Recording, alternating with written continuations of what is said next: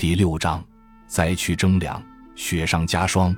自古以来，灾区人民是不纳粮的。南宋时期，在救灾方面颇有建树的朱熹就提出，捐免赋税是救灾之首，赈济是救灾之尾。如果不首先捐免灾民的赋税，而后又去赈济他们，等于把身上的肉割下来让嘴巴吃一样。然而，一九四二年十月，在张继、张立生两位中央大员考察河南后，明知河南灾情严重，却把救灾和督征这两件极其矛盾的事情搅在一起，并立即派遣省府大员到各县督征。在灾区征粮的记载是令人不忍卒读的。建设厅长张仲鲁是被派往荥阳、郑县、新郑等县督征的省府大员。他回忆说，在荥阳的官绅会上，县长左宗连怕完不成征粮任务而哭起来。在郑县，县长鲁彦谈到李兴一家把仅有的一点麦子交军粮后，全家投河自杀时。不禁失声痛哭，跪地磕头求免军粮。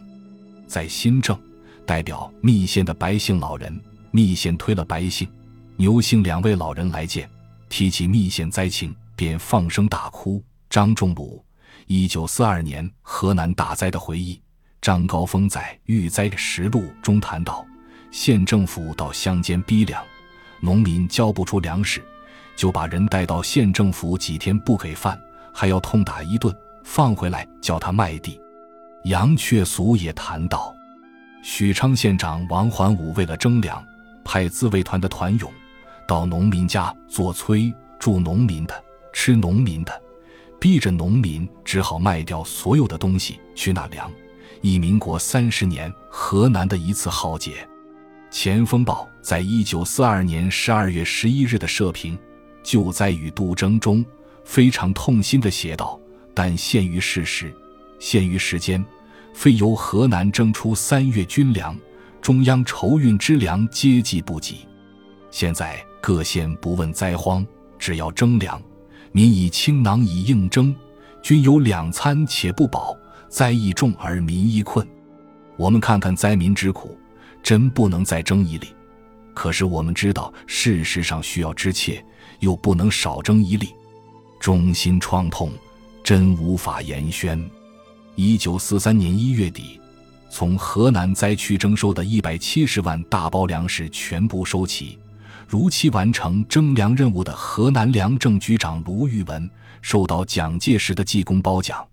河南省政府和粮政局向灾民逼粮，与军方的压力直接相关。白修德在《中国的雷声：河南大饥荒》中说。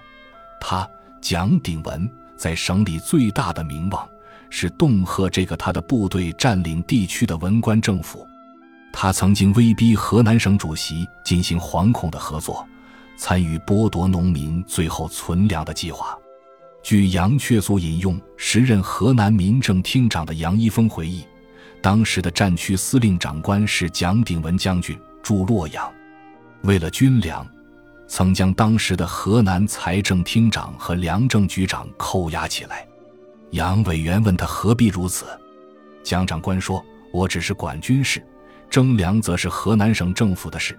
明知河南缺粮，省主席却报告河南的收获还好，使我不能向他出求粮。为了军粮，现在他们只有两条路可走：一是辞职，一是拿出粮食。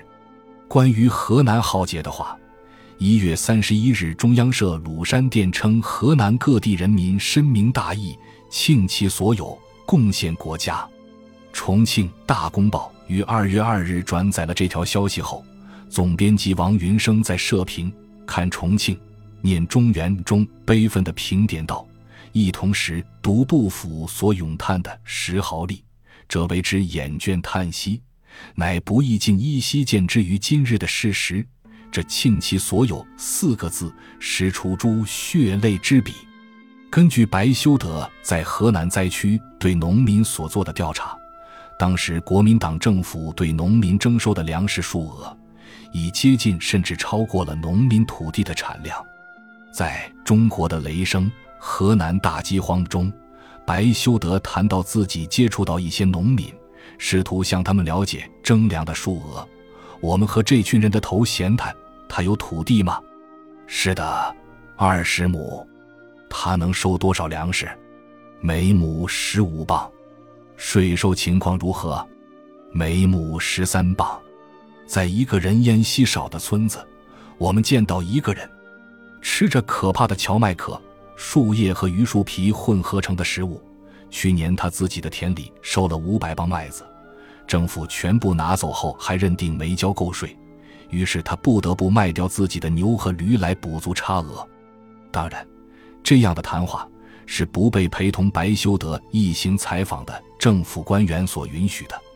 他们强行要走了白修德从农民那里得到的材料，但国民党政府和军队对农民的横征暴敛，却通过这些只言片语泄露出来。感谢您的收听，本集已经播讲完毕。喜欢请订阅专辑，关注主播主页，更多精彩内容等着你。